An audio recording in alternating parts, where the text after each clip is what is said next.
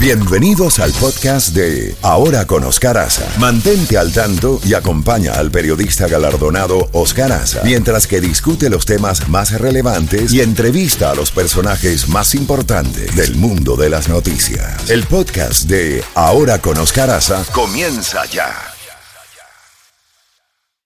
7.38 minutos, mi querido Jacobo.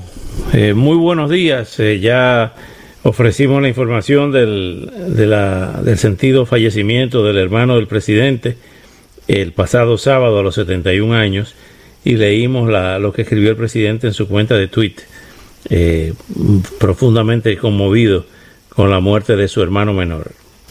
Buenos días, Jacobo. ¿Qué tal, Oscar? Buenos días. Buenos días también a Caferro, a Chefi, al doctor Llanes y a todo el público que nos hace el favor de escucharnos a través de esta poderosa emisora. Déjame decirte, Oscar, que esto ha sido un fin de semana también repleto de noticias. Hoy es el día en que arranca la Convención Nacional Demócrata, que es la que va a rectificar oficialmente la candidatura presidencial de Joe Biden y la candidatura vicepresidencial de Kamala Harris. Así que esto está a todo vapor. En esta convención nacional que va a durar cuatro días, tendremos toda una serie de oradores importantes. Tendremos al expresidente Barack Obama, a su esposa Michelle, también tendremos al expresidente Bill Clinton y a su esposa Hillary Clinton, tendremos a Bernie Sanders, tendremos una gran cantidad de senadores, de miembros de la Cámara de Representantes, de gobernadores, de alcaldes y exalcaldes, y van a estar bastante ocupados en lo que tratan de informarle al pueblo cuál será el programa de gobierno si ganan ellos las elecciones del 3 de noviembre, eh, toda una serie de cosas que están haciendo y por supuesto que durante esta convención le van a dar duro y parejo al presidente Donald Trump por la forma en que ha gobernado, ellos van a criticar y dentro de una semana, precisamente el próximo lunes, le va a tocar el turno a los eh, republicanos que van a tener su convención eh, nacional. Eh, por cierto que en estos momentos estamos viendo cómo las cosas se están complicando. La Nancy Pelosi, que por cierto será otra de las oradoras de esta convención nacional, y Chuck, que de Nueva York, también Schumer, él también estará dando un discurso, pero mientras tanto ellos dos han estado criticando enormemente al presidente Donald Trump por las cosas que le están haciendo al correo federal, al correo de los Estados Unidos, que fue fundado por Ben Franklin, Oscar, cuando se inició prácticamente esta república. Y entonces toda una serie de pasos que está tomando el nuevo director de correo, que es un hombre político, que se llama Louis de Joy, que ha contribuido enormes cantidades de dinero a la campaña del presidente Trump, que no ha tenido experiencia alguna eh, de un puesto de estos y que están tomando toda una serie de medidas. Están cancelando eh, el número de empleados, están cancelando maquinaria que ha sido usada, esta maquinaria automática. Están haciendo toda una serie de pasos tratando más bien de que menos gente vote por correo. Y el correo no solo se trata de que van a votar de, de aquí al 3 de noviembre, sino que también por el correo recibe mucha gente sus medicinas, recibe mucha gente su pago, su seguro social, lo que les manda el gobierno.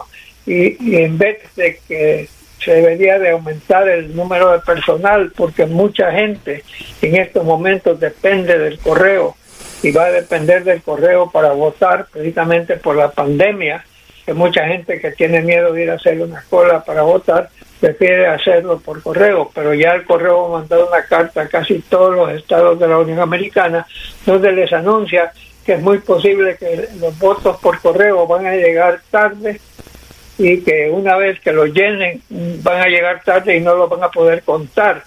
Y por eso es que Nancy Pelosi ha anunciado a toda su gente que están en estos momentos fuera de Washington que regresen porque van a tener audiencias esta semana, van a convocar al nuevo director de correos, Luis de Joy, y van a tratar de inmediatamente hacer cambios para que en vez de que se reduzca el número de votantes, más bien haya la capacidad de que haya más espacio para más votantes debido en todo caso a la pandemia.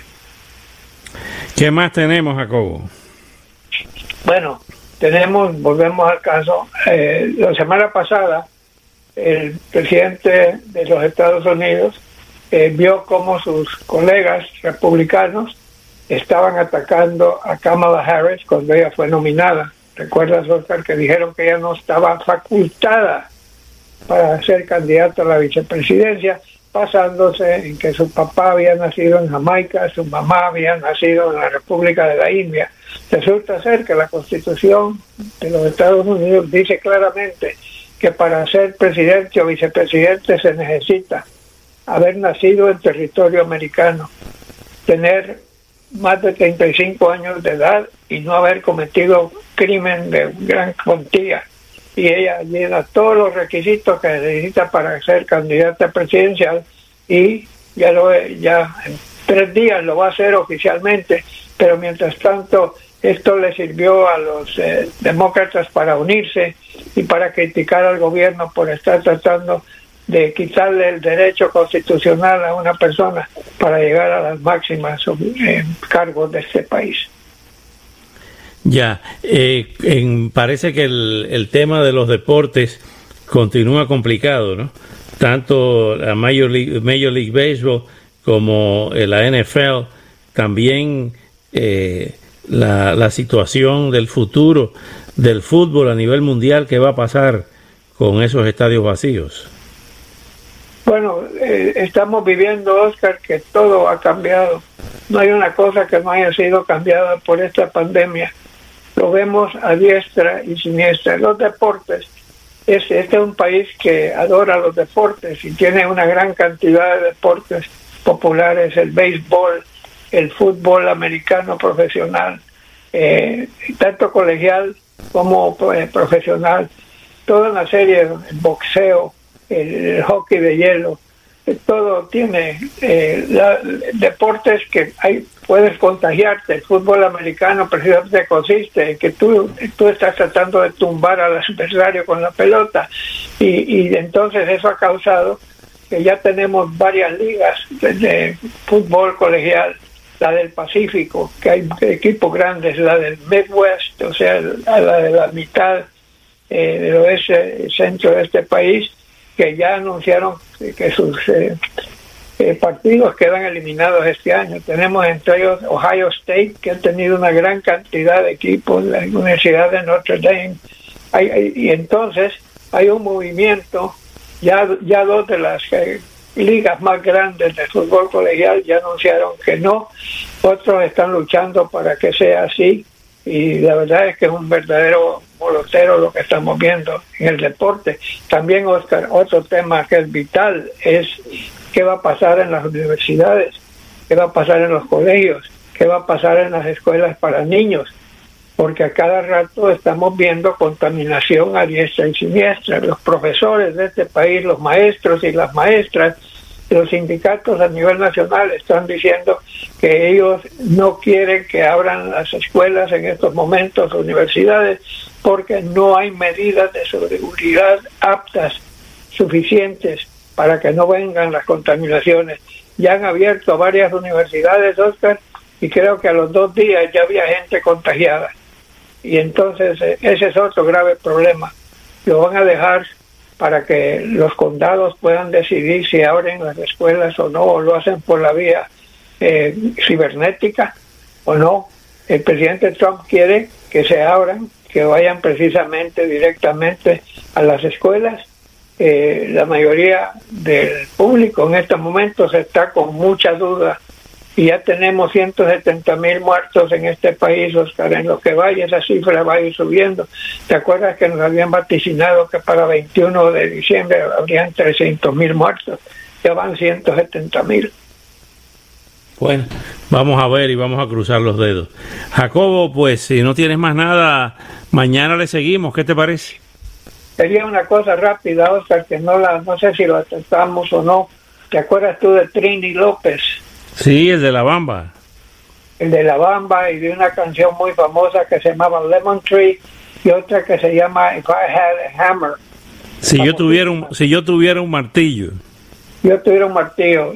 Tuvo un éxito enorme y la suerte de Trini López, que se llamaba Trinidad López, era de una familia mexicana, que él nació en Dallas, Texas, en 1937, si no me equivoco, y empezó cantando en las calles para que le dieran algunas monedas.